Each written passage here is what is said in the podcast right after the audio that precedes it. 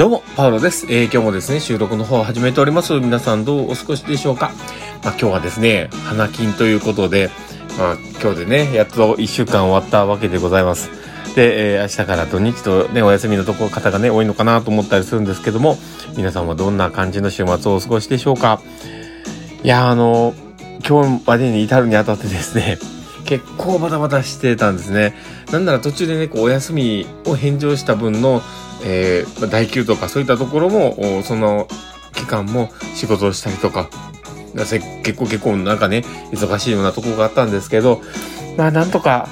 あの、ゆっくりできる時間がね、できたかなと思いながらね、えー、まあこれからですね、まあ、明日、明後日は本当にゆっくり過ごそうかなと思ってます。あまりね、頑張りすぎても大変なんでね。えー、まあそんな感じですね、今日の放送を始めていこうかと思っておるんですけど、えー、最後までお付き合いいただけると嬉しいです。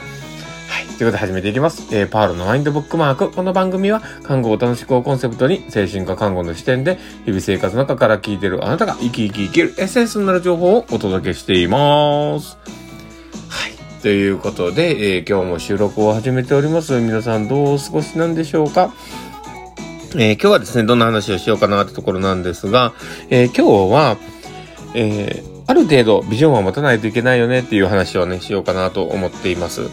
で、えー、まあ、本題に入る前にですね、お知らせをさせてください。私の事業所のオンライン研修会が、あったりとか、えっ、ー、と、オンライン採用説明会ですね。間違えました。があったりします。で、URL 貼っておりますので、もしよければクリックしてみてください。で、そしてあの、時のチャンネルとかも貼ってますので、もしよければそちらの方もクリックしてみてください。で、あとですね、僕のずっと、ガチ押ししております、えー、ライトシップの URL 貼っております。で、もう少ししたらね、総運営が、えー、1000回回るかなかって感じがあるんですけど、いや、本当に頑張っておられますので、どうぞ応援してあげてください。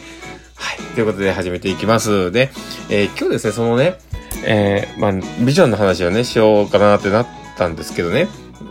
で、その、やっぱりある程度ね、そのビジョンを持たなきゃいけないなっていうことなんですけども、あの、みんなどれぐらいね、えー、まあ今自分のやってる仕事で、こうビジョンを見れてるのかなっていうのも思うんですよね。で、例えば今の職場で働いていて、その先5年後、10年後のこう自分の姿っていうのが自分のこうビジョンを持っているものに沿うのかどうかっていうところなんですよね。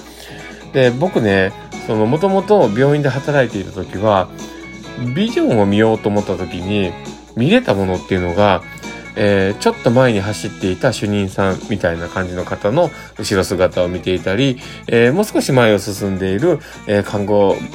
の、まあ、課長さん。とか、あの、市長さん。とか、まあ、そういった方をこう見てはいましたね。で、えー、でもその、自分の選択肢の中で見れるビジョンって、それだけだったん。ですよ。まあ、それがね、すごい、まあ、僕のね、センサーの低さもあったのかもしれないん。ですけど、まあ、それぐらいしか見れなかったん。ですね。で、自分が地域でやってみようって思ってね、地域の、まあ、スタートメンバーとして、あの、奈良で立ち上げるのに、えー、一緒にさせていただいて、そこからのご縁なんですけど、で、でもそうやってね、地域に出てからの方が、僕はすごい、あの、ビジョンが広がったなと思ったりします。で、えー、っていうのも、もともと地域には興味があったんですけど、地域で活躍してる人たちがどんな姿をしているのか、どういうものをこう考えて行動してるのか、どういう姿を見せてくれるのかっていうの全然わからなかったんですよね。だから、あの、自分の直属の上司の姿とかが本当に僕の中では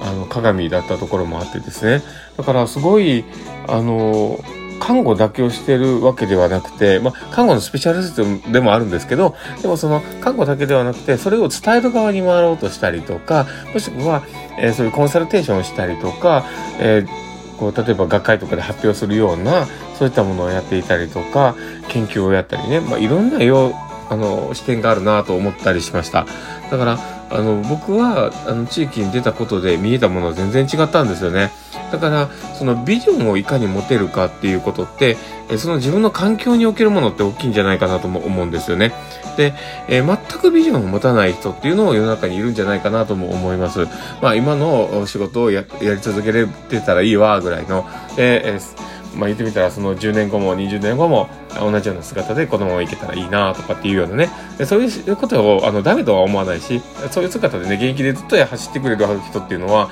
本当に大切な存在だしやっぱりあの大事に扱ってほしいなとも思うんですよね。で、えそういうことをね、あの、まあ、思いながらなんですけど、まあ、一方でね、自分は、やっぱその、もう少し先の自分の姿っていうのが、それだけだったら、どこか僕は寂しいなと思っちゃったんですよね。だから、今の姿で会った時にすごく僕はありがたいなと思っていて、その持っていたビジョンがね、実は結構叶っていってるんですね。で、一つ僕が持ってたビジョンの中で大きかったのが、いつか人に教えられる人になろうもで、あの、どこか誰かの学校とかにね、呼んでもらって、その話をしようみたいなことを僕は考えていたわけです。で、その一つ目のビジョンは、意外と早く語ったりしたんですね。4年後、まあ3、えー、5年後ぐらいかな、えー、の、ちょうど5年、入職して5年後ぐらいの時にですね、えー、まあ、上の人から、えー、ちょっと話してみないかみたいな話があって、そういう話ができたりして、で、その後から、え学校の先生として少し、あのまあ、非常勤講師という形なんですけど、まあ、させていただくようになったりとか、えー、また他にもね、あのまあ、いろんな人とのつながりの中から、あ、こういうことやってみなよみたいなんで始めたこととか、もしくは、あの、職場の中でね、えー、YouTube やるからちょっと出てみなさいよみたいな話とかね、まあ、いろんな話をもらいました。で、えー、そういったものって自分の中のやっぱりビジョンだったんですよね。で、最終的な僕のもっとすごいビジョンっていうのがあったりしますから、まあ、そこに向けてね、